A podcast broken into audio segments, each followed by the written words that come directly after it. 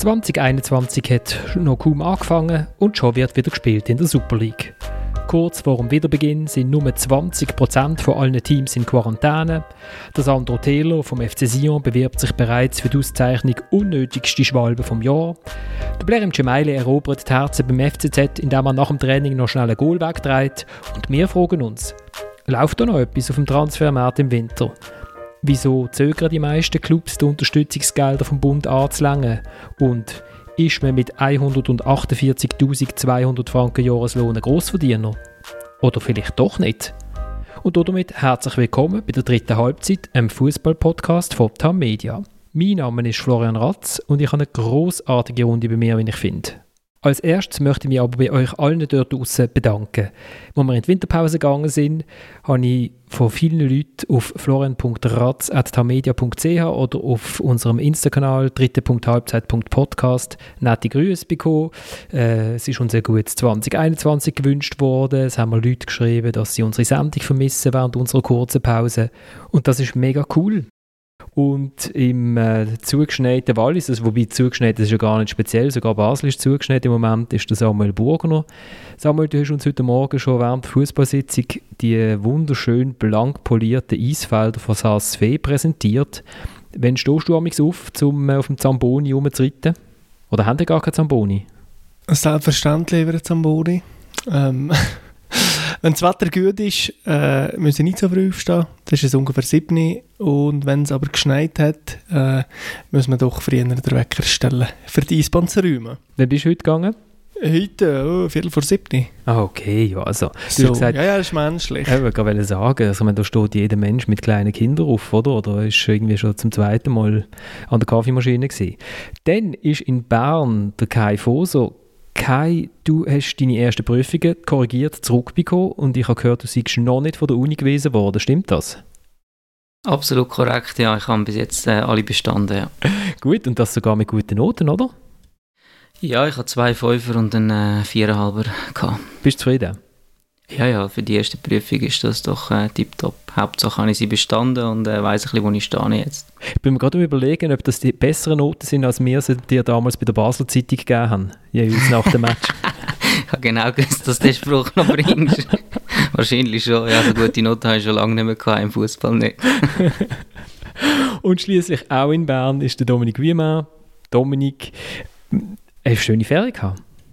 Sehr schön, ja. Ähm ich war im verschneiten Adelboden. Ich habe dort nicht eine Eisbahn gemacht wie Samuel, aber ähm, bin ab und zu auf der Piste und sonst, ähm, ja, durch die wunderbar verschneite Landschaft ähm, laufen gewesen. Hat, ja, hat Spass gemacht.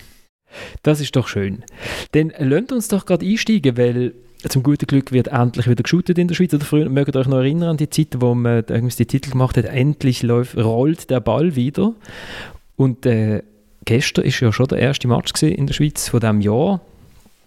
Sion gegen Lugano. Ich habe ja gedacht, es wird ein grandioses 0-0, aber es ist ein wunderbares 1-1 geworden.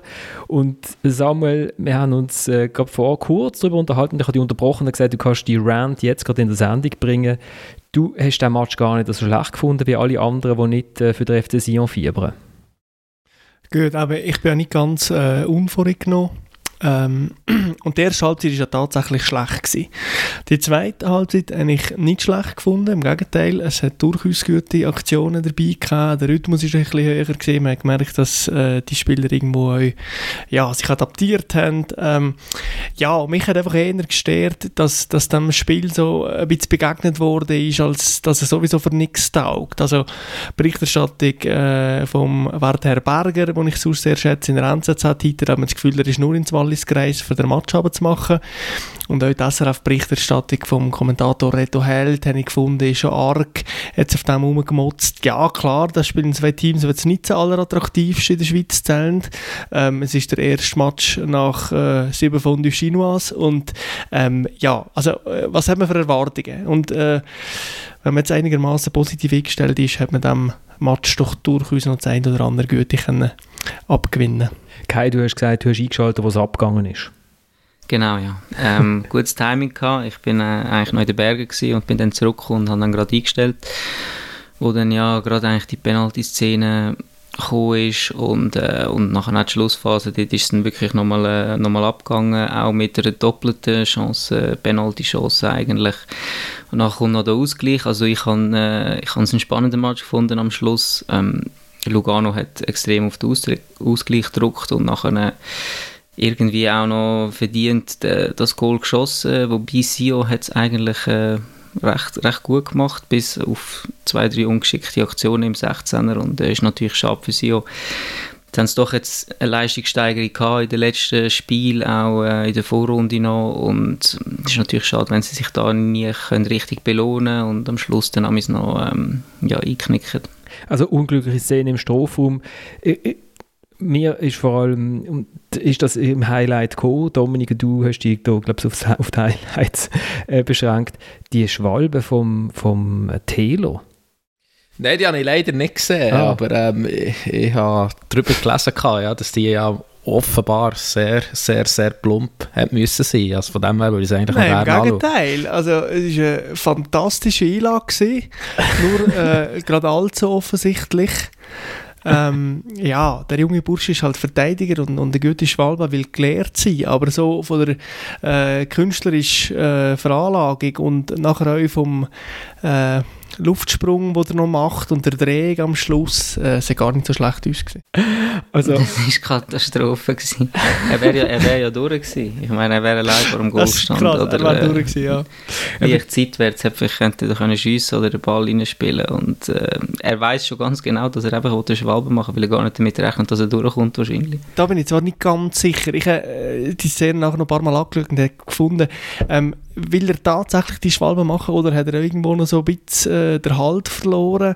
Ähm, ich glaube, er hat einfach gerade massiv zu viele Gedanken im Kopf in der Millisekunde von der Szene. Also ich habe mir auch kurz überlegt, also ich meine, er, er läuft so elegant an dem letzten Verteidiger vorbei, oder? Mit rechts legt er ihn nach links, mit links nimmt er ihn mit und nachher steht er durch. Ich glaube, wahrscheinlich hat er eigentlich wirklich nicht damit gerechnet, dass das so einfach geht irgendwie. Ja, ja, Angst vor der eigenen Courage bekommen und, und vor der eigenen Fähigkeit. Das ist Aber ist eigentlich dein Liebling ein bisschen, oder? Beim FC Sion? Oh, das würde ich jetzt nicht behaupten. Ah, nicht? Ja. Gut, meine Ansprüche sind ja nicht mehr wahnsinnig hoch. Von aber, dem her. Aber ist ein Einheimischer, oder? Ein Junge? Immerhin, ja. Mhm. Aber es noch, ich bin, äh, wo der Match gespielt wurde, bin ich gerade im Zug gewesen, zwischen Auto und Bern, glaube ich. Ähm, und äh, weil die Verbindung mal wieder schlecht war, gell, Florian, wir haben ja letzte Woche unsere Erfahrung gehabt, also, wo wir versucht zu telefonieren während dem Zug fahren und irgendwie mehr Mühe hatten, als wenn irgendjemand im Himalaya wäre auch gewesen und dort irgendwie in einer Berghütte mit einem äh, Wi-Fi hat telefoniert. Aber item und es hat den Spielstand nicht geladen auf meiner App oder? Und es war noch 1-0, aber ich wusste, jetzt müsste eigentlich der Match fertig sein. Und dann habe ich für mich so gedacht, ich glaube einfach Lugano macht jetzt da noch das 1-1 und äh, ich, ich, ich, könnte mir noch vorstellen, das könnte noch wichtig sein, so wie, die, wie das zweite oder die, die erste äh, Tranche von dem 2021 für Lugano verläuft. Und tatsächlich, was dann etwa so nach 1, 2 Minuten geladen ist das 1-1 aufgeploppt. Und dann denkt ja, das ist irgendwie jetzt, ja, ist irgendwie so typisch für das Lugano, irgendwie, dass sie noch einmal zurückkommen das ist ein interessanter Punkt, finde ich. Und ich würde gerne wissen, was der Kai zu dem sagt, weil ich finde ähm, Lugano schon hochinteressant. Also ich finde eine relativ durchschnittliche Mannschaft mit ein, zwei Spielern, die so ein bisschen vielleicht über dem, dem Durchschnitt sind, aber also was so Solidität betrifft, was Konsistenz betrifft, äh, Struktur, die Geschlossenheit, also da, da finde ich, die machen das schon recht gut. Oder wie siehst du das, Kai? Ja, ich finde auch, also eben vor allem sind es wirklich schwer zu schlagen irgendwie. Sie, sie machen es sehr gut, sie verteidigen extrem gut im Block. Wahrscheinlich die beste Mannschaft äh, in der Schweiz, die im Block so, so verteidigt. Ähm, gestern hat die eine oder andere Szene, wo sie ähm, gerade das Gegenpressing gemacht haben, also sehr solidarisch ja, in der Defensive. Und in der Offensive kommen sie halt auch irgendwie immer wieder zu ihren Chancen und zu ihren Möglichkeiten. Sie haben auch talentierte Spieler ähm, in der Offensive, auch Erfahrung mit dem Gern zum Beispiel. Also ist, äh, sind nicht einfach so dort oben. Also das ist schon ähm, eindrücklich, wie sie das haben können durchziehen jetzt bis jetzt. Und äh, ja, ich glaube, sie können dort vor, äh, sich die Saison vielleicht sogar äh, etablieren, wenn, wenn sie so weitermachen. Und es äh, ist wirklich für keine Mannschaft einfach, gegen sie zu spielen, gegen sie zur Torchancen zu kommen. Und äh, ja, nachher im Umschaltmoment sind sie dann halt auch gut und äh, gehen dann gerade direkt in die Offensive, wenn sie den Ball gewonnen haben. Ja. Also mir ist aufgefallen, in der ersten Halbzeit, wo ja wirklich nicht so toll war, sind mir trotzdem ein paar gute Sachen aufgefallen bei Lugano. Und das ist das Pass-Touch, Pass-Touch oder ich weiß nicht, ob du am Trainer oder Klatsch oder wie sagt man, wie sagt man das im Fußball Sprachkei. Also dass du der, der vordere Spieler ein bisschen entgegenkommt, den Ball eigentlich nur abklatschen lässt, sodass der, genau, der den Pass ja. gespielt hat, eigentlich wieder nachlaufen kann. Ja, ich glaube, da gibt es keinen, äh, keinen allgemeinen Ausdruck. Nein, aber eben, eben so ein bisschen den Stürmer anspielen oder den Mittelfeldspieler anspielen und den abprallen, also so auf den dritten Mann abprallen lassen, sagt man dem vielleicht. Mhm. Also das, weil so haben sie sich ein paar Mal eigentlich recht gut gelöst, ist nachher vorne nichts passiert. Was mir bei Sion aufgefallen ist, Samuel, der Fabio Grosso hat ja dann nochmal gewechselt am Schluss und das sind jetzt nicht die offensivsten Wechsel gewesen, hat er nicht seiner Mannschaft ein bisschen das falsche Zeichen gegeben, weil ähm, ich habe ich ha zwar die zweite Halbzeit nicht mehr ganz gesehen, aber ich habe dann schon noch die entscheidende Szene ähm, durchgescrollt und sie sind einfach wahnsinnig passiv in dieser Nachspielzeit. Also Lugano muss eigentlich nichts machen, um bis 10 Meter vor den Strafraum anzukommen. Ja, das habe ich ähnlich gesehen. Wobei ich gefunden dass Willi nicht so schlecht form, äh, funktioniert. Wenn sie der Clemenza angespielt wo der Ball noch so ein bisschen halten und vorher ähm, äh, ein bisschen Räume können schaffen Aber klar, also gut, ich meine, das ist eine Mannschaft, die stark verunsichert ist, die am zweitletzten Tabellenrang spielt. Und wenn es darum geht, äh, fünf Minuten vor Schluss noch einen Vorsprung über die Zeit zu retten, äh, ja, dass da gewisse Nervosität aufkommt, das nicht nachvollziehen und wenn man nervös ist, zieht man sich natürlich zurück. Ja, also, klar, aber so. sie sind so wahnsinnig passiv gewesen, weißt? Also der Stürmer, der Ulrikis, ich meine, der hatte dann gar keinen, also vorne hat er keinen Ball gehabt, aber hat auch nicht den Ballführende von, von Lugano angegriffen, darum haben die einfach können wirklich führen spielen, bis eben 10 Meter vor, vor Strophe und bis... Gut, das hat natürlich äh, grundlegend damit zu dass die Mannschaft eher langsam unterwegs ist. Also es hat sehr viele Spieler drin, wo, wo jetzt nicht einen gewissen Grundspeed haben. Gerade Ulrikis, Clemenza, äh, die, also viele Leute, die am Schluss noch auf dem Platz sind gestanden und, und das merkt man halt in einzelnen Szenen, ob sich äh, äh, Ball, das Ball attackieren noch, noch lohnt oder ob man sich einfach mal per se schon zurückzieht.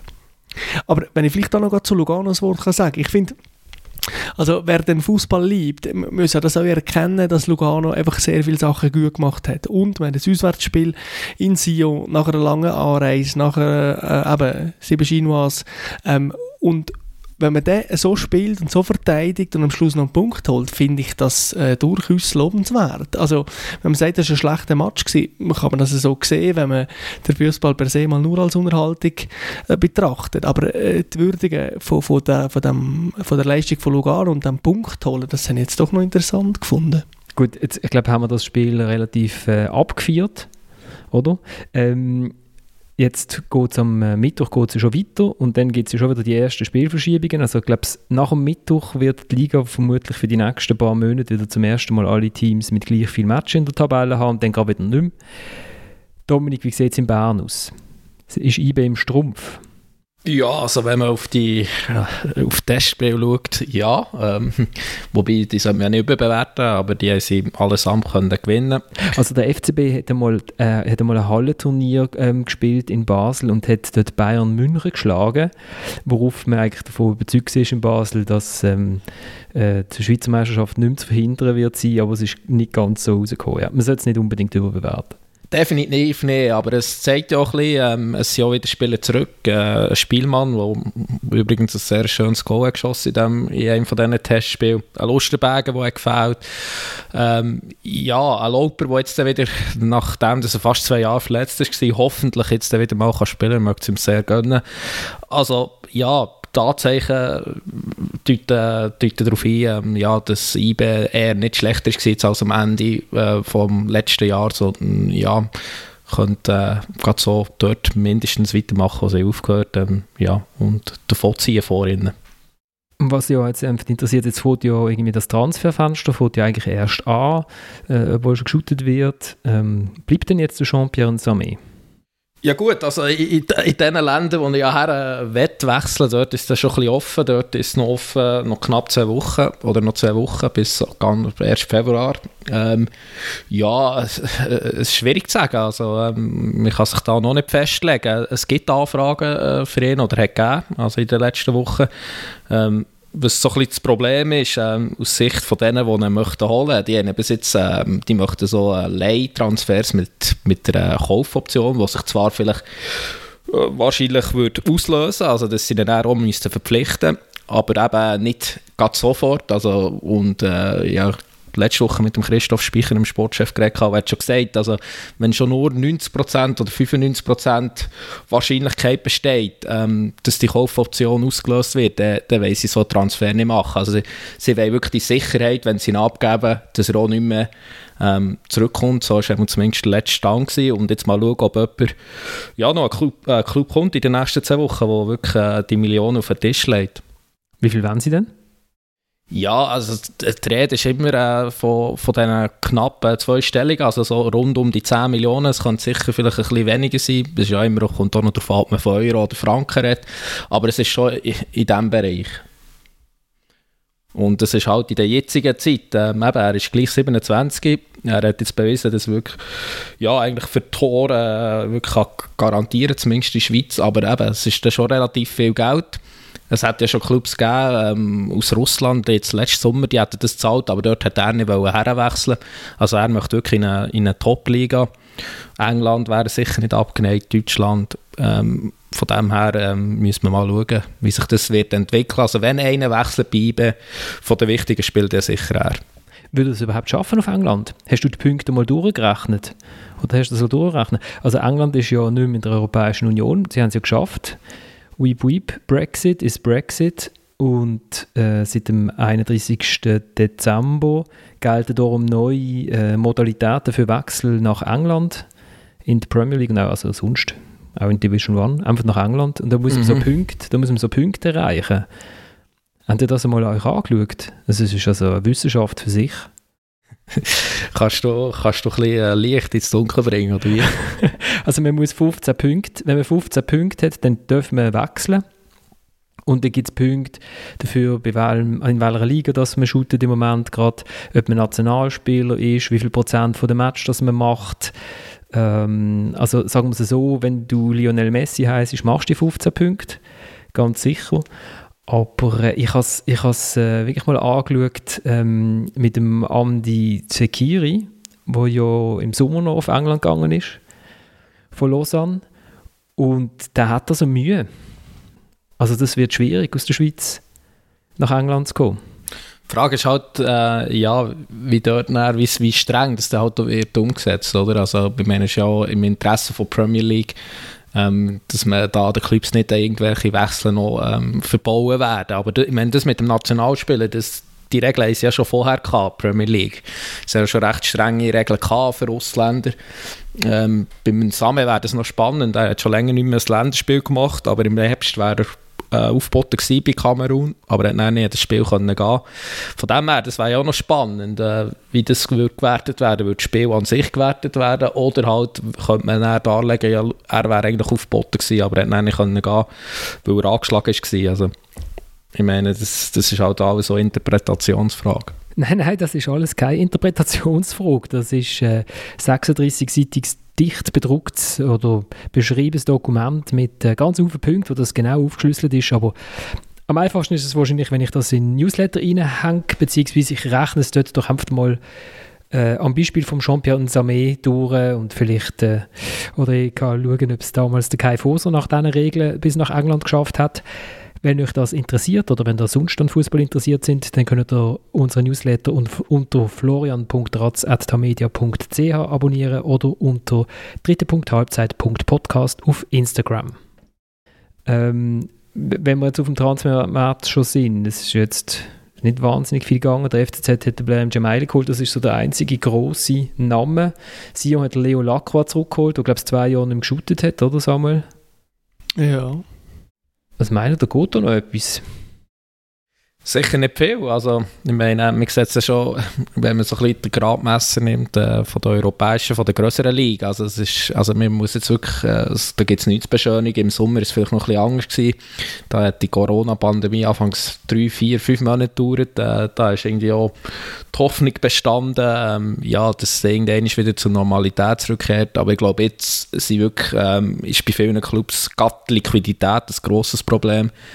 Ähm, wirklich auch bei den ganz Grossen, also das hat man auch bei den Schwergewichten und wenn sich die auch schwierig tun, dann sich natürlich auch die Schweizer Clubs schwierig.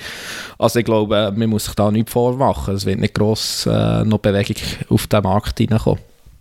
Ist das schlimm? Nein, wieso? Also das ist ja gut. Also ich meine, die Wintertransfers, ähm, also die sind ja oft eh überbewertet. Also das, das ist wirklich äh, das ist ein schwieriger Wechsel im Winter, äh, wenn man gar keine Zeit hat zur Vorbereitung mit den neuen Teamkollegen, wenn man in etwas Bestehendes reinkommt. Ich glaube, das hat man im Sommer, im Sommer ist die Ausgangslage also ich würde, wenn ich ein Spieler beraten wäre, würde ich meinen Spieler meistens oder fast immer empfehlen, ja, wechselt wenn schon im Sommer. Ähm, und von dem her ist es doch gut, äh, spielt man das jetzt mal aus mit diesen Teams. Ja, und vor allem muss man sagen, dass da jetzt niemand zu wenig Spieler hat, irgendwo. Und ob man jetzt da tatsächlich noch Transfer kann machen kann, die die Teams effektiv verstärken, da muss man schon relativ viel Glück haben. Jamaili, äh, ja, möglich, aber muss auch nicht sein, dass das wirklich besser wird. Also ich muss sagen, ich, war ich bin bei seinem ersten Training gewesen. Zwei Stunden, das hat auch schon leicht geschneit. Und habe dann nachher kurz mit ihm geredet und so. Und habe ich gefunden, ja, also doch, er kommt zumindest mit der richtigen Einstellung. Oder? Also ich mag mich noch erinnern, wo der Stravko Kuzmanovic zum FCB zurückgekommen ist und irgendwie Hof gehalten hat und die, der junge Spieler höflich mitteilt hat, dass sie ihn sitzen in der Garderobe und äh, auch im Training irgendwie jeden Ball hat wollen, außer wenn es darum gegangen ist, Ball ins Netz zu machen, dann lieber nicht. Und der, der Jamal hat dann gerade am Schluss nach dem Training das Goal noch versorgt mit irgendwie fünf anderen. Also wir haben das haben gesagt, zu viert geschafft im Training, aber und das ist so das ist so das Zeichen gewesen, irgendwie, er will, er will sich da jetzt nicht als Star irgendwie präsentieren. Hat es noch? Also eigentlich noch bis jetzt sehr, also er wirkt sehr vernünftig. Und, ja, aber also Florian, die Geste finde ich jetzt immer ein bisschen überbewertet. Ähm, also klar, wenn ich irgendwo verdient bin und, und äh, zu einem kleineren Team gehe, dann trage ich mal den Ballsack und stelle noch das Goal weg und dann beobachtet es noch ein Journalist und ja, dann habe ich das schon mal äh, bisschen spatzig. Ich bin aber so als Fünfter noch zur Latte gegangen und wenn man clever ist, geht man eben an die Latte, weil dann, muss, dann hat man fast kein Gewicht, es wird nur noch für, für die Außenstände oder für den Trainer zum zeigen. Er war nicht bei der Latte. Wie häufig hast du, hast du den Club gewechselt, Dominik, um so ein Zeichen zu setzen? Nur ein, also ich bin eigentlich äh, von Zollikofen auf Bern und dann wieder zurück auf Zollikofen. und wo du zurück bist auf Zollikofen, das kleine Zollikofen, hast du beim ersten Training einmal die Latten angelenkt und dann hast du gesagt, das langt jetzt. ja, ich weiß nicht mehr genau, aber es kann sein, ja. Nein, Samuel, ich gebe dir ja recht, dass, das, dass die Gesten allein äh, nicht nichts aussagt, aber er sagt, doch, sagt er schon etwas darüber aus. Er sagt etwas darüber aus, dass er sich bewusst ist, dass es wichtig ist, wie man sich präsentiert am Anfang. Und zwar Absolut. auch intern, oder? Also, so. Und ich finde schon, ich finde schon, was für den Blerim Jamaili spricht, ist er, dass er den Wechsel überhaupt macht. Ich meine, mm, der hätte ja in China können bleiben, da sehr gut verdienen und so ein bisschen äh, fernab von der Öffentlichkeit äh, Stasi als Halbfußballer feiern. Und jetzt kommt er in die Schweiz zurück, da kennen ihn die Leute, da wird, äh, wenn es irgendwann mal wieder möglich ist, äh, Freunde und Verwandte ähm, im Stadion sitzen, da wird äh, die mediale Berichterstattung auf ihn ausgerichtet sein ähm, und, und äh, er wird beobachtet werden. Und ja, es gibt ja schon gewisse Absturzgefahren. Und er setzt sich da aus und das finde ich mütig. Ich sehe es jetzt nicht als eine Absturzgefahr, also wenn du in China keine Spielberechtigung hast, keinen einzigen Match machst, dann äh, musst eigentlich froh sein, dass wenn dass mit 35, bald 35, ähm, kannst in die Super League kommen, zu deinem Ex-Verein und da ähm, können deine Karriere eigentlich zu beenden und vielleicht auch noch nochmal etwas gönnen und ich, und ich glaube, das wollte er damit überbringen. Ich glaube, er ist extrem dankbar, dass er jetzt ähm, nochmal zurückkommen kann und die Karriere beim FCZ beenden. Er hat ein ganz schwieriges Jahr gehabt, ähm, eben eigentlich kein Match gemacht Und ich sehe das eher so, dass wenn man mit 4, 35 ähm, nochmal die Chance bekommt, äh, nochmal zwei Jahre zu shooten, dann, ist das, äh, dann muss man auch sehr dankbar sein für das. Und ähm, ja, und da, da gehört sich eigentlich auch nicht, wenn man dann Allüre hat oder, oder irgendwie so etwas. Und der Blerim ist ein sehr intelligenter Typ, er weiß das auch alles. Und ich mag es ihm auch extrem gönnen, aber ich habe jetzt nicht das Gefühl, dass da eine Absturzgefahr ist, weil er hat eine überragende Karriere gehabt, das kann ihm niemand mehr nehmen. Und ich habe das Gefühl, dass er äh, dem Club jetzt doch in den eineinhalb Jahren doch noch kann, äh, ja, zumindest neben dem Platz sicher helfen. Und wenn er dann fit ist, und ich denke, dass er so Anfangs nächste Saison wird fit sein, richtig äh, sicher auch auf dem Platz kann etwas bewegen. Also lustig ist, er hat äh, selber, er ist nachher darauf angesprochen worden, ob es die Absturzgefahr nicht gibt. Und er behauptet, gut, würde ich auch so, würde ich auch so behaupten, dass er die überhaupt nicht sieht. Äh, was, was ich noch spannend gefunden habe, ist, dass er erzählt hat, bevor er in der Major League Soccer gewechselt ist, dass ihm dort der Trainer gesagt hat, du musst aufpassen, dass du die Liga nicht unterschätzt, weil dann wird es schwierig. Du musst, du musst, äh, du musst die, du darfst die Liga nicht unterschätzen und jetzt müssen wir das Gleiche machen in der Schweiz. Oder also er hat jetzt schon nicht das Gefühl, dass er da in eine Weltklasse-Liga kommt, aber er, er tut sich, also finde das, find das noch interessant, hat er sagt er ganz offen, oder? Und sagt aber, ja, aber ich darf jetzt die Liga nicht unterschätzen und hat dann gesagt, er hat jetzt schon 45 Minuten gegen Luzern im Test gehabt, im Testspiel gehabt und hat gesagt, ja, also es ist, die Intensität ist hoch, es gibt viele Fehler, aber die Geschwindigkeit ist da. Ja, aber es ist ja definitiv höher als in China, wo er herkommt. Also von dem her. Gut, das weiß er nicht, das hat er ja nie geshootet. Ja, gut, aber er hat immerhin die Matches gesehen ab und zu, oder? Also er hat mittrainiert auch noch, oder? Also, ist ja nicht mehr, er ist ja, er ist jetzt schon um einen anderen Ort in seiner Karriere, Karriere als dann, wo er auf, äh, er ist ja dann ähm, auf Kanada, zu Montreal, oder? Ähm, wo er aus der Serie A ist gekommen. Also von dem her, ich glaube, die Gefahr besteht jetzt nicht so. Was ich noch spannend finde, ist, dass der Asuma Abu Bakr, sagt euch allen etwas, oder? Klar. also das ist der Top-Zugang von Lugano. Ja, genau. Genau, dass, dass der auf Lugano gegangen ist. Das ist der Top-Stürmer von Kriens. Der hat äh, eigentlich eine unglaubliche Quote gehabt dort. Und da habe ich schon gedacht, dass der irgendwie, hast schon gedacht, dass der im Sommer mal in die Super League schafft. Der ist jetzt also in Lugano gelandet. Das mit dem gelandet, den ja schon so abschätzig und ähm, der FC Lugano hätte gelandet. Ist das besser? Ja, oder er ist willentlich zum FC Lugano gewechselt. Also wenn ich jetzt in der Schweiz mir einen Verein muss suchen okay, für IB und Basel längt es vielleicht nicht ganz, oder die haben keinen Bedarf, äh, also wo gehe ich hin? Und wenn ich dann noch so nebenbei auf die Lebensqualität schaue, wird also Lugano schon zur Option. Das naheliegendste wäre vielleicht St. Gallen gewesen, oder? Oder nicht? Ja, ja. Also kannst du jetzt zum FCZ, spielt ja keine Rolle. Schlussendlich ist alles der gleiche, äh, der gleiche Brei. Aber ich sage, Lugano hat sich in den letzten Jahren in der Super League doch irgendwie jetzt als, als Club etabliert, der immer wieder mal vorher mitspielt, der Europa League gespielt hat, ähm, wo, obwohl das äh, relativ wirre Präsident haben, doch eine gewisse Ruhe ist im Umfeld und so weiter ähm, und wo, wo eine gute Transfer macht. Also die Frage ist ja, wer hat den Stürmer gebraucht? Eben, wir haben es ja davon, äh, davon gehabt, wie viele Wechsel das hat gegeben, oder eben wie, wie wenig, oder? Aber Lugano hat eben den Rotgard ja wieder zurückgegeben, wenn ich, mich, wenn ich das richtig im Kopf habe. Der ist jetzt wieder zu Sassuolo zurück und die haben vorhin noch einen gebraucht, oder? Und bei den meisten Teams hat es halt einfach schon gar nicht äh, verändert gegeben ähm, im, im Sturm. Aber ich, da bin ich auch bei euch. Also, wieso nicht jetzt von Kriens zu Lugano wechseln? Mir denkt das ein vernünftiger, guter Schritt. Gut, eben, und wir erwarten nicht, dass, dass sonst noch wahnsinnig viel wird passieren, aber vielleicht werden wir ja, werden wir ja noch überrascht. Vielleicht noch zu einem Transfer, ich finde das schon interessant. Ähm, ich habe das Gefühl, im Sommer haben die Clubs gedacht, okay, jetzt haben wir das Corona mal überstanden, es wird relativ bald Normalität einkehren, so wie du vorher gesagt hast, Dominik, ähm, und haben den Transfer gemacht. Das haben ja alle relativ viel Transfer gemacht. Und jetzt ist man, glaube ich, wirklich in einem Punkt, wo man äh, sich keine Illusionen mehr macht und wo man sagt, hey, es ist alles möglich, euch, je nach äh, mutiertem britischem Scheißvirus, äh, dass die Saison abgebrochen wird. Man weiß es einfach nicht und ich glaube schon, dass die Zurückhaltung bei den Transfers jetzt auch auf dem gründet, dass man sagt, hey, wir wissen einfach nicht, was kommt.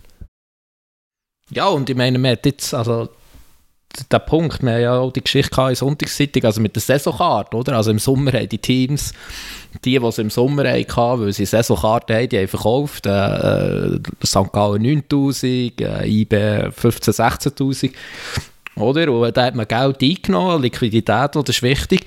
Oder? Aber mir ist davon ausgegangen, ja, spätestens im Oktober können wir den wieder reinladen. Das war ja der Plan. Gewesen. Wir hatten aber nur ein Match, gehabt, wo wirklich mehr als 1000 Zuschauer können sein Und jetzt ist eigentlich schon fast klar, ja gut, in dieser Saison wird man auch maximal mit 1000 Zuschauern überhaupt irgendwann noch spielen, vielleicht auch gar nicht mehr. Das heisst also, für ganz viele Clubs können da Forderungen von den Fans näher, äh, auf sie zukommen. Also es gibt sicher auch genug Fans, die sagen, ja, nehmt das Geld, mir ist das gleich. Das ist der Vorteil, den die, die, die Schulclubs haben, die emotionale Komponente. Äh, Komponente. Aber ähm, ja, ich meine, da kommt auch grosse Probleme auf Fußballclubs zu. Also eben in Basel hat man es erlebt, die haben das Pech, die haben die Jahreskarte gehabt, oder? Und da haben ja auch einige Leute, ähm, also ganz wenige haben nur verlängert und, und andere verlangen das Geld zurück. Und ich meine, da fehlen dann Millionen, oder? Und das bringt die Clubs ähm, ja vor riesen Problemen. Also in Basel sind äh, für das Jahr 2020 19'000 Jahreskarten verkauft gewesen. und die sind alle angeschrieben worden was sie machen jetzt für 2021. Und von diesen 19'000 haben 3'600 äh, Halbjahreskarten gekauft, weil Basel will auch wieder auf, äh, auf Saisonkarten wechseln. Und ähm, 7'000 haben gar nicht reagiert und die anderen 8'400 haben sie verlängert, aber gratis, weil sie ja keine Matches gesehen haben. Es hat irgendwie die Möglichkeit gratis die Karte für ein halbes Jahr zu verlängern, damit man nicht den Platz behaltet ja, das ist, ähm, das ist wenig, oder? 3600 von 19.000. Ähm, was ja auch noch ist, man hat ja jetzt eigentlich, der Bund hat ja das eingesehen, dass die Clubs äh, Einnahmenverluste haben, wenn sie keine Zuschauer haben. Und jetzt gibt es ja die Hilfsgelder. Das sind ja 115 Millionen Franken für äh, alle, also das ist Eishockey, Fußball und alle Halb-Profi-Sportarten. Ähm, das ist Unihockey und Volleyball gehören da auch noch dazu, Basketball, Handball. Dürfen wir äh, jetzt bis am 31. Januar die erste Tranche beantragen für Matches, die man zwischen dem Oktober und dem Dezember hatte, ohne Zuschauer.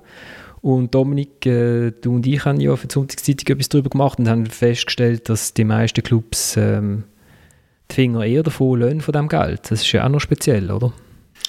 Ja, und dann muss man sich fragen, was eigentlich äh, der Sinn ist von dieser, von dieser Verordnung. Also, ja, wir sind jetzt äh, mehr oder weniger darauf gekommen, also wir haben nicht von allen Clubs eine äh, Antwort bekommen, aber ähm, wir sind mehr oder weniger darauf gekommen, ja, dass Basel kann das Geld nehmen, weil sie irgendwie äh, in den letzten Jahren nicht so gut haben geschafft haben. Äh, eine riesen Lohnsumme gehabt, sie jetzt äh, problemlos haben können senken. Andere Clubs ähm, können das nicht, auch gar kleine, also jetzt zum Beispiel auch noch der FC Thun, ich meine, wo so eigentlich äh, ja, das klassische Beispiel von einem kleinen Club ist, der kann die Unterstützungsgelder auch, auch nicht nehmen, IB kann sie nicht nehmen, St. Gallen auch nicht, es gibt ganz viele Clubs, wo, wo die nicht können. Dann muss man sich fragen, ja, das sollte man vielleicht die, die Verordnung noch einmal überarbeiten, und so macht es eigentlich keinen Sinn.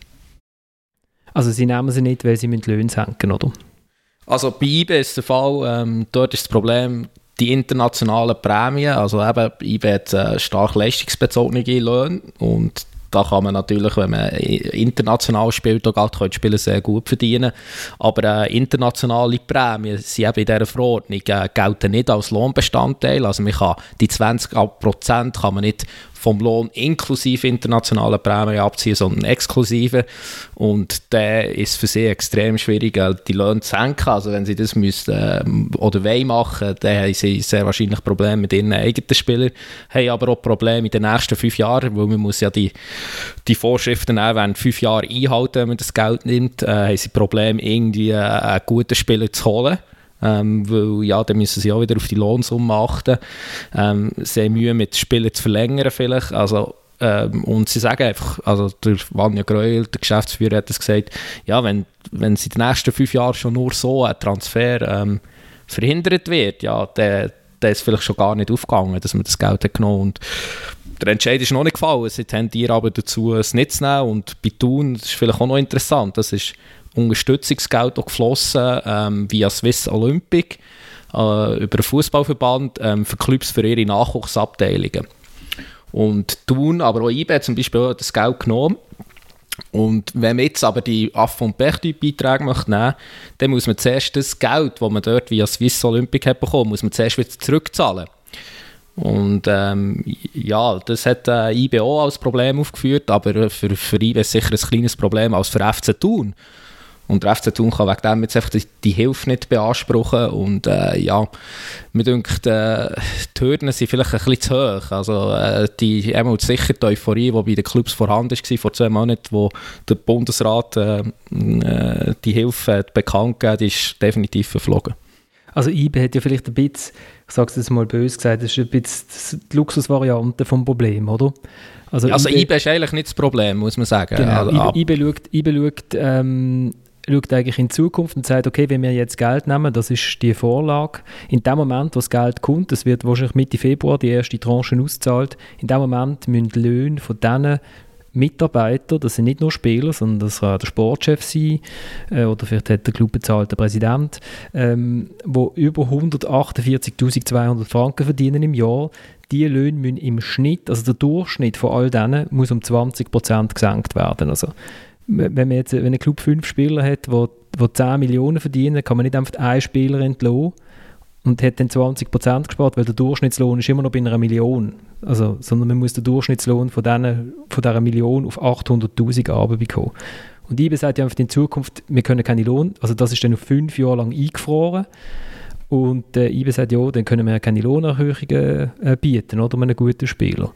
Während dann noch andere Clubs wie wie St. Gallen noch ein ganz anderes Problem haben, nämlich wenn die haben viel weniger Spieler, die so viel verdienen, wie zum Beispiel Basel oder auch IB, also weniger Schubmasse und die müssten jetzt eigentlich zu ihren Spielern gehen, und zwar zu ihren Leistungsträgern, also zu einem Lukas Görtler oder zu einem Jordi Quintilia und sagen, hey, du shootest zwar toll, wir finden dich super, aber wir sollten bei dir 20% sparen. Kai, äh, ich nehme nicht an, dass du das in deiner Karriere einmal erlebt hast. Also wie würdest du jetzt reagieren, wenn im Winter der Club kommt und sagt, Kai, du spielst zwar toll, aber wir müssen arbeiten mit deinen, mit deinen Bezügen?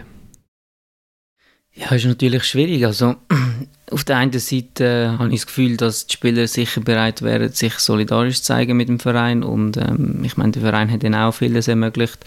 Gerade auch Lukas Görtler, wo jetzt sicher auch interessant ist für andere Clubs äh, wo dann vielleicht sagt, okay, äh, ich nehme die 20% äh, in Kauf, ähm, ich wollte ja sowieso in den nächsten ein, zwei Jahren vielleicht nochmal einen Schritt machen, aber es ist natürlich äh, sicher nicht einfach, wie willst du das eben genau deinen Leistungsträger erklären, dass jetzt genau bei ihnen musst einsparen obwohl sie ja eigentlich genau die sind, wo, wo sehr interessant sind auf dem Markt und ähm, wo halt wirklich etwas dazu beitragen, dass jetzt zum Beispiel St. Gallen dort oben ist oder auch ein, Sa ein Same zum Beispiel, wenn jetzt IBE müsste einsparen, wie willst du das ihm äh, klar machen, dass jetzt die letzten zwei, drei Jahre immer der beste Stürmer in der Liga und er muss jetzt auf Geld verzichten.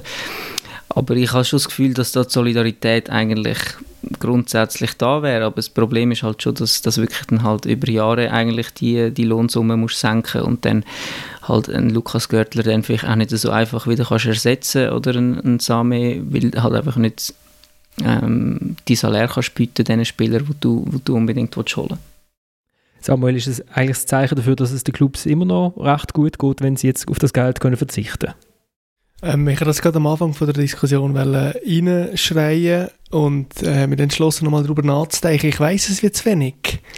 Ähm, aber schlussendlich, also ich, wenn man es bis ans Ende denkt, wahrscheinlich schon. Also in dem Moment, wo ich schlicht keine Liquidität mehr habe, muss ich ja darauf zurückgreifen. Egal, was das für Konsequenzen hat in den nächsten Jahren. Ähm, es gibt keine andere Möglichkeit. Und Stand jetzt ist es halt so, dass die Clubs, wo äh, viel davon noch im Mäzenentum gefeiert werden, einfach das noch schlicht nicht nötig haben, weil wahrscheinlich einfach der Geldsack noch zu gut gefüllt ist von diesen äh, Herren oder äh, euch Damen, wie beim FCZ. Also der FCZ übrigens, äh, der Angelo Canepa hat äh, geantwortet und der FCZ wird beantragen. Also der FCZ gehört zusammen mit dem FCB, das sind die beiden großen Clubs also aus der Super League, die sagen, ja, sie, nehmen, sie werden das beantragen. Das habe ich auch noch interessant gefunden. Ja, also ich finde, also der Punkt ist schon so, also wenn man es wirklich extrem dringend braucht, dann findet man irgendwie einen Weg zu machen, aber ähm, äh, eine Lösung zu finden, besser gesagt. Aber ich glaube schon, also es ist ja dann wirklich nicht nur für IBS Abwäge in Zukunft, es ist eben für alle Clubs, oder? Und wenn man dann wirklich Vor- und Nachteile abwägt, dann kann man in einer schlechten Lage sein, aber immer noch ähm, zum Schluss kommen, ja, ähm, dann geht man lieber diesen Weg, als sich irgendwie in Zukunft äh, über fünf Jahre mehr oder weniger ein zu verbauen, oder? Aber ich glaube, äh, es besteht schon Handlungsbedarf. Und äh, wenn ich mich nicht täusche, hat das der Claudius Schäfer auch im Blick jetzt gesagt, ähm, ja, also man ist mittlerweile, die, oder sind immer mehr Punkte, man hat sich mit dieser Thematik, die Clubs haben sich mit dieser Thematik ja, die Hürde anfangen gesehen und ich glaube, da ist man jetzt schon dran, auch mit der, über die Liga offenbar, vielleicht noch einmal probieren, etwas an, de, an dieser Verordnung äh, zu schrauben, wenn ich mich nicht täusche, wenn ich ihn richtig verstehe. Also was das Interessante ist, ist, dass lustiger, also lustigerweise, sehr lustig ist es nicht, dass kleine Clubs, beziehungsweise Clubs, die wenig Grossverdiener haben, viel härter getroffen sind als Clubs, die viele Grossverdiener haben. Und das ist schon noch recht spannend. Äh, also ich habe von Beispielen gehört von Clubs, die einen Spieler haben, oder es geht ja auch um Challenge Ligist oder um, im Eishockey, die einen Spieler haben, der über 148'200 verdient. Äh, der muss dann der, der Spieler absetzen auf die 148'200 und wird dann fünf Jahre lang keinen Spieler mehr können verpflichten können, der mehr verdient. Währenddem natürlich ein FC Basel, wo, also als Vergleich wird die Saison 2018-19 angenommen und der FC Basel hat für das Jahr 2019 eine Lohnsumme von 51 Millionen Franken veröffentlicht und muss jetzt von diesem Niveau bei seinen Grossverdienern um 20% runtergehen und wenn man dann abzählt, also der äh, Stravko Kuzmanovic ist nicht mehr dort, der Marco Streller als Sportchef, ich hoffe, ich hätte für diesen Job auch recht verdient, ist nicht mehr dort. Ähm, Dimitri Marcel Oberlin, Koller. Marcel Koller, danke vielmals, ist nicht mehr dort und ist durch viel billigere Trainer ersetzt worden, günstigere Trainer, preisgünstigere Trainer, Cyriakos Forza. Ja, Samuel? Ja, das können wir sagen. Genau. Van äh, Wolfswinkel, der viel weniger verdient. Genau, von Wolfswinkel. Also der FCB wird die 20 Prozent, die er ja sowieso hätte müssen sparen, weil mit dieser Lohnsumme, ohne dass man Meister wird, kann man ja sowieso nicht überleben. Hat jetzt einfach ein wahnsinniges äh, Bewegungsvolumen, kann das Geld nehmen und das ist, glaube ich, das Problem. Wenn alle Clubs in diesem engen Korsett inne wären, oder? Und dann könnte man sagen, okay, das ist jetzt so, dass die einen können das Risiko gehen und sagen, okay, wir werden vielleicht in Zukunft etwas aufbauen und die anderen müssen das Geld nehmen, aber wenn, wenn alle auf diesen Ries schielen, wo das Geld kann nehmen und sie äh, können es irgendwie nicht nehmen, das ist, glaube ich, schon eine spezielle, eine spezielle Ausgangslage. Und wa- was du gesagt hast mit den Mäzenen, ähm, Samuel, stimmt das bei gewissen Clubs sicher, aber der Matthias Hüppi hat mir zum Beispiel mal das Problem vom FC St. Gallen geschildert, wo er sagt, wir wissen ja, also der FC St. Gallen hat ohne Corona ein, ein sensationelles 2020 gehabt, oder mega viele Zuschauer, sportlichen Erfolg ähm, und hat auch einen ordentlichen Gewinn können ausweisen und der hat ja eine Lohnstruktur gemacht, wo der Club ähm, also nicht mehr ausgibt, als einnimmt, was immer alle sagen, aber die machen das wirklich nicht. Also der FC St. Gallen geht nicht mit einem strukturellen Defizit in die Saison, sondern hat das Geld, das er als Löhne wird auszahlen, nimmt er auch ein und kann jetzt vermutlich die Hilfsgelder nicht nehmen, weil er sagt, ja, eben, dann verliere ich einfach die, dann verliere ich einfach die Spieler an die zweite Bundesliga und dann habe ich ja wahrscheinlich keinen sportlichen Erfolg mehr. Und wenn ich keinen sportlichen Erfolg mehr habe, dann kommen die Zuschauer nicht mehr und dann geht die ganze Rechnung wieder nicht auf. Das ist ja völlig klar. Und ich meine, ähm, äh, die Frage ist ja, was hat man erwartet, wenn man äh, über die Hilfspakete diskutiert hat? Ähm, der Fußballbetrieb ist über Jahrzehnte, über, über Jahre ähm, wahnsinnig äh, komplex strukturiert und gemanagt. Es ist äh, sehr viel Geld geflossen, wo man nicht genau gewusst hat, wo an. Die ganzen Spielerberater haben einen grossen Einfluss gehabt, eben das ganze Mäzenentum. Ähm, es ist viel über Spesen abgerechnet worden und so weiter. Also wir reden von einem sehr grossen Dickicht, ähm, was gerade Geld und Zahlungen betrifft. Und jetzt kommt der Bund und muss irgendein Konzept erstellen für Hilfsgelder und dass das natürlich nicht auf jeden Verein funktioniert und nicht sofort funktioniert und dass da Clubs gibt, wo, wo nicht davon können profitieren das ist ja wie sonnenklar. Jetzt, die Frage ist nur, ob es irgendjemand wird herkriegen dass es einfacher geht. Ich, ich frage mich einfach, wie kommt man auf die 148'000? Äh, wieso ist man ein Grossverdiener, wenn man äh, mehr verdient? Weil das ist die maximal versicherte Lohnsumme in den Sozialversicherungen. Okay. Also es ist ja dann etwas falsch, äh, wenn es nicht äh, in diesem Papier äh, wenn es nicht der Kleine hilft, sondern dem FC Basel, der ähm, vermutlich in den letzten drei, zwei, drei Jahren im schlechtesten Fall allen Clubs hat gearbeitet oder? Und da hat man schon ein Problem. Und da verstehe ich halt schon den Ärger von vielen kleinen Clubs, die, die wirklich das Geld dringend nötig haben und das jetzt nicht können. Also ich würde schon, ich schon sehr begrüßenswert finden, wenn man die Verordnung noch einmal überarbeiten. Und da denke ich jetzt nicht an IB, da denke ich vor allem auch an kleine Clubs, die äh, vielleicht das Geld, äh, Geld viel dringender nötig hätten. Nur schnell den Kai noch fragen. Würdest du dich äh, nicht als Grossverdiener sehen, wenn du 148.201 Franken würdest verdienen im Jahr?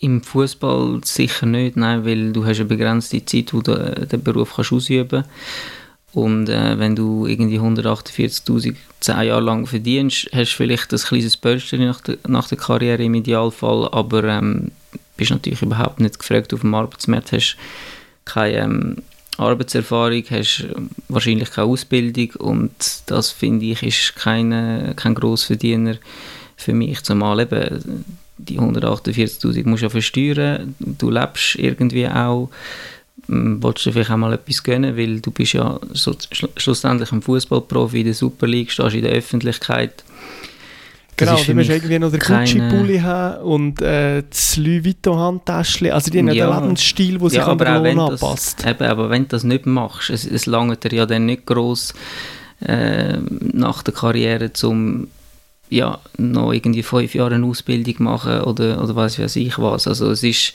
sicher ein Lohn, wo, wo gut ist, wo damit kannst leben, ähm, wo vielleicht am Schluss auch noch ein etwas auf der Seite hast, aber äh, das sind doch äh, keine, keine Grossverdiener für mich. Also man muss das ja immer ein bisschen in der Relation sehen. Logisch, wenn du über 40 Jahre lang 150'000 verdienst, irgendwie auf einer Bank oder so, dann kann man sagen, das ist ein Grossverdiener, aber im Fußball muss man das einfach anders anschauen.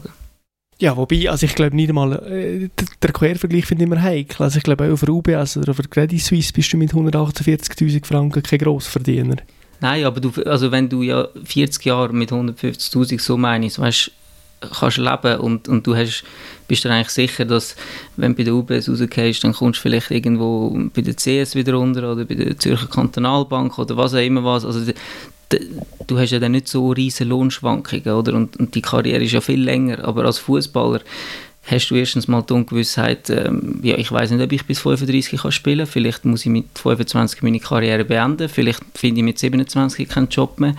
Und äh, dann ist 150'000 nicht viel. Zumal eigentlich die meisten Jungen schon, also ich, ich, glaube bei IB und bei Basel verdient praktisch fast jeder die 148'000, außer vielleicht die ganz Jungen, die gerade neu in die erste Mannschaft kommen oder es vielleicht ein paar, ähm, wo, ja, vielleicht von Afrika kommen, wo man vielleicht den, den Lohn auch noch ein bisschen kann drücken oder so, aber das ist ja kein Lohn, wo du, wo du jetzt ähm, erstens mal auf sicher hast und zweitens ist es wirklich eine absolut begrenzte Zeit und du gehst halt vieles auf für das, oder? Ja, ja, klar, gibt mir vieles auf für das. Also ich finde das Argument nur immer ein bisschen heikel. Okay, man wird Fußballer, man verzichtet auf Grundlagen von der Bildung in vielen Fällen, also eben, man, man besucht keine weiterführende Schulen und so weiter, setzt alles auf die Karriere und hat im guten durchschnittlichen Fall, äh, sagen wir mal, 18 gute Jahre. Okay, cool. Ähm, und in 18 Jahren bin also ich nicht so, Also in einem Superfall in einem Superfall hast du 18, also im Durchschnitt haben wir, sage ich, 10, 10 Jahre Maximum. Ja, 15. 10, 10 im Durchschnitt. Nein, also 15 ist auch viel, Samuel. Also. Also ja, du musst mal auch die Spieler, die schon mit 3, 24 keinen Verein mehr finden oder in der Challenge Also wenn ich, wenn, ich von 18, wenn ich von 18 bis 33 Profi bin? Ja, aber das, das ist super, gell? Das ist, wie viel haben schon wie viele finden mit 34 ja. noch einen Job in der Super League? Also das, das sind Gut, nicht so viele, oder? Ähm, egal, spielt keine Rolle. Ich sage nur, du hast in diesen 10 oder 15 Jahren hast du ausreichend Zeit, dich irgendwo weiterzubilden, äh, eine Fernuni zu besuchen, sonst eine Ausbildung zu machen. Es ist ja, weiß Gott nicht so, dass ein Fußballer äh, 12 Stunden am Tag beschäftigt ist, aber es ist natürlich so, man beschäftigt sich, oder viele Fußballer beschäftigen sich dann eben vornehmlich mit dem Einkäufen von Gucci-Handtäschchen, ähm, von, von sich inszenieren äh, auf Social Media und so weiter. Also der Fußballer hat gerade weil er eben tendenziell in der Zeit mehr verdient, schon eine gewisse Sozialverantwortung. Und das heißt, okay, ich bereite mich darauf vor, dass ich den Schritt in äh, das Gesellschaftsleben relativ bald wieder finde. Wenn Kai, du bist sehr ein gutes Beispiel. Du studierst jetzt an einer Uni und das muss auch Teil sein äh, vom Profitum, dass die Clubs mit diesen Spielern anlegen, hey, äh, machst du eigentlich etwas über das tägliche Training aus? Oder äh, wie sieht es ja, aus? Und da bin ich absolut bei dir, ja. Darum finde ich das Argument mit, äh, man hat nur beschränkt Zeit äh, Fußball spielen, das stimmt, aber man hat natürlich nicht äh, beschränkt Zeit, sich Zukunft, äh, Gedanken über die Zukunft zu machen. Da haben wir ausreichend da, Zeit. Da gebe ich dir völlig recht, nur ist es also in meiner Erfahrung in den letzten paar Jahren vielfach auch in vielen Clubs so gewesen, dass Clubs gar nicht haben wollen, dass, ähm, dass man nebenbei noch eine Ausbildung macht. Also ich kann mich an x Fälle erinnern, wo, wo mir einem Spieler gesagt worden ist, ähm, du musst jetzt das Studium unterbrechen, du musst dich voll auf den Fußball konzentrieren und so Sachen sind eben nicht gern gesehen, leider. Und es wäre wünschenswert, wenn die Clubs ihre Spieler so würden vorbereiten und das auch würden fördern, dass sie vielleicht neben dem Fußball noch irgendwie einen Online-Kurs machen oder irgendwie eine Online-Schule oder was, was weiß ich was oder wenn es nur ein Sprachlernen ist, das wäre ja, absolut das wünschenswert. Lesen, aber, oder nicht? Ja, aber eben das Problem, die Realität ist halt leider wirklich anders. Es ist im Fußball so, dass dass das wirklich nicht gern gesehen wird und vor allem, wenn man nicht erfol erfolglos ist oder äh, ja, dann, dann, suchen die Verantwortlichen genau immer so Sachen. Ja, du gehst zu viel in Ausgang, ja, du studierst noch, wo ist deine Konzentration für den Fußball, warum machst du dort nur eine Schule, äh, du bringst Leistung nicht, du musst jetzt wieder mehr für den Fußball machen und so weiter. Und das ist einfach die Realität und die ist schade, finde ich. Und es wäre absolut, wie, wie, du das sagst, wenn man sich während dem Fußball schon vorbereiten kann und Schulen besuchen. Also im Eishockey kenne ich ein paar, die während, dem Studi äh, während, während der Karriere ein Studium gemacht haben und nach, nach der Karriere stehst du mit einem Studium viel besser da, als wenn du einfach irgendwie deine Lehre abgebrochen hast und nachher nie mehr etwas gemacht hast. Aber es wird wie nicht gefördert, es wird eigentlich gehemmt, oder? Und das finde ich problematisch. Und darum sage ich, es ist es ist sozusagen eine verlorene Zeit. Es ist nicht ganz eine verlorene Zeit. Ich glaube, es macht sich im Lebenslauf gut,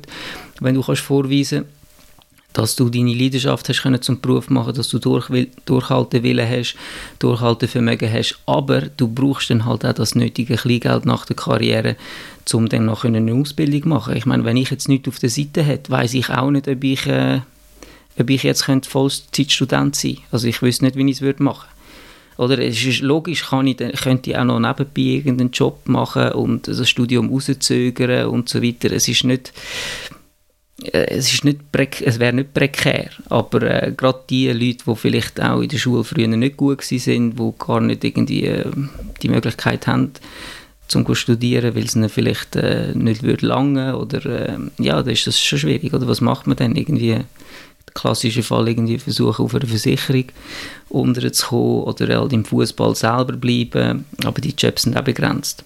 Also ich kann mich noch erinnern, ich glaube, der Christian Zürcher hat eine Geschichte gemacht mit dem Cedric Brunner, der damals beim FC Zürich geshootet hat und studiert hat nebendran. Und er hat dann der äh, Cedric in der Uni Zürich besucht und hat in der Uni noch einen anderen FCZ-Spieler getroffen, wo aber gesagt hat, oh, das darf aber un, also das, auf keinen Fall darf das vorkommen, weil ich studiere heimlich. Weil der Club hat Nein. gesagt, er will nicht, dass ich studiere. Genau, ja, das sind eben die Fälle, wo ich, wo ich davor rede, oder wo dann wirklich gesagt wird, ähm, du, du kannst das nicht mehr machen, wir wollen nicht, dass du fehlst für die Prüfungen, wir wollen, dass du den Kopf für den Fußball frei behaltest und äh, schau mal deine Leistung an und wir sind abgestiegen und das geht jetzt einfach nicht mehr, das liegt nicht mehr drin. Das kannst du nach der Karriere machen, aber eben, wenn du Geld nach der Karriere hast, dann ist es super. Und wenn du es halt eben nicht hast, dann, dann wird es dann halt schwierig. Dann entscheidest du dich vielleicht gleich keine Ausbildung mehr zu machen und nimmst irgendeinen Job an, der dir überhaupt nicht gefällt. Nach der Karriere gehst du sowieso meistens in ein Loch. weil du ja, das ist vorbei und du weißt nicht, was du kannst, was du willst, äh, in welche Richtung du willst gehen und das ist für keinen Spieler einfach und ich sage einfach eben mit 150'000, um das Thema, zum zurück aufs Thema kommen, bist du nicht in einer Position nach der Karriere, wo, wo ideal ist. Wer übrigens auch während seiner Karriere schon ein Fernstudium äh, belegt und auch beendet hat, abgeschlossen hat, ist der Blair im Gemaili. ah, was? Der Blair Hat ja die Lehre, die Lehre auf der FCZ Geschäftsstelle gemacht. Ja, aber ich glaube, die hat er nicht beendet. Hat er nicht beendet. Nein. Das ist noch lustig. Äh, ist ein Schwalbengott, Sandro Thäler, ähm, schafft auf einer Geschäftsstelle im FC Sion, macht das Praktikumjahr von der äh, Handelsmittelschule oder Berufsmaturität, ich weiß es nicht genau. Jedenfalls sieht er als Verantwortlicher für die Löhne im Unternehmen, was seine Mitspieler verdienen. Ähm, ja, also eben, wird wahrscheinlich irgendwo mal im Finanzsektor landen, weil er mit äh, exorbitanten Lohnsummen schon vertraut ist. Da müssen wir jetzt mal schauen, wenn man den Ball nicht mehr spielt. Das ist dann der, der er findet, wo er so zu viel Geld verdient. Wie früher, wo der äh, Theophilio Kubilias zum FCB gekommen ist. Und, äh, und, der, und es gibt die Geschichte, dass der, dass der Carlo Odermatt mal gesehen hat, wie viel Geld das der Ende Woche in seinem, äh, in seinem Lohnkuvert drin hatte. Und nachher sind die Bass zum Theophilio dann immer nur zu weit führen oder in den hinteren oder in den Rücken kommen. also Karl Odermatt sagt natürlich, dass das nicht stimmt, aber sie, sie non è vero e ben trovato, das ist eine sehr schöne Geschichte. Unbedingt. Damit sind wir wunderbar irgendwie in den alten FCB-Zeiten gelandet. Dort sollte man eigentlich immer landen, finde ich. Äh, und wir steigen aus mit einer Schelte an äh, Dominik. Ich habe das ja schon angekündigt. Der Simon hat mir nämlich geschrieben, weil der, Dominik in einer von unseren letzten Ausgaben behauptet hat, der Ivan Zamorano, der große Held von St. Gallen, hat seine beste Zeit äh, bei Inter Mailand gehabt. Und er hat uns dann, hat uns dann Statistik geschickt vom äh, Ivan, wo bei Real Madrid doch immerhin 97 Goal in 168 Matches äh, geschossen hat und dort auch ein paar Titel geholt hat. Dominik, du darfst jetzt noch verteidigen. Ja, was soll ich sagen? Also Zahlen kann man ja manchmal äh, zurechtbiegen, aber in diesem Fall wird es schwierig. 97 Goal zurechtbogen. nein, nein, aber er hat auch in Mailand eine gute Zeit gehabt. Er hat auch dort UEFA Cup gewonnen und hat, glaube ich, so bei jedem zweiten Match ein Goal geschossen. Aber okay, äh, ich tue mich entschuldigen, da ist irgendwie auch ein bisschen die Fansicht mit mir durch. Ähm, hat er bei Real, das habe ich irgendwie vergessen. Ich finde ich find vor allem super beim Samorano, es gibt ja so Spieler, oder? Die sind mehr so der, Stürmer, der vorlegt oder rennt für den Gegner. Samorano 97 Goal in, in bei Madrid 3 Assist. Klassischer Strafraumstürmer. Und wir steigen aus ähm, mit einem Lied wo Ivan Zamorano gewidmet ist. Ich danke euch vielmals fürs Mitschwätzen. Ich danke euch vielmals fürs Zuhören. Ich äh, bedanke mich, dass ihr nach unserer langen Pause uns treu geblieben sind. Wir machen jetzt weiter im wöchentlichen Rhythmus und hören uns wieder am Montag in einer Woche. Ihr findet uns überall, wo es Podcasts gibt oder auf der Webseite von Tamedia. Danke vielmals. Ciao zusammen.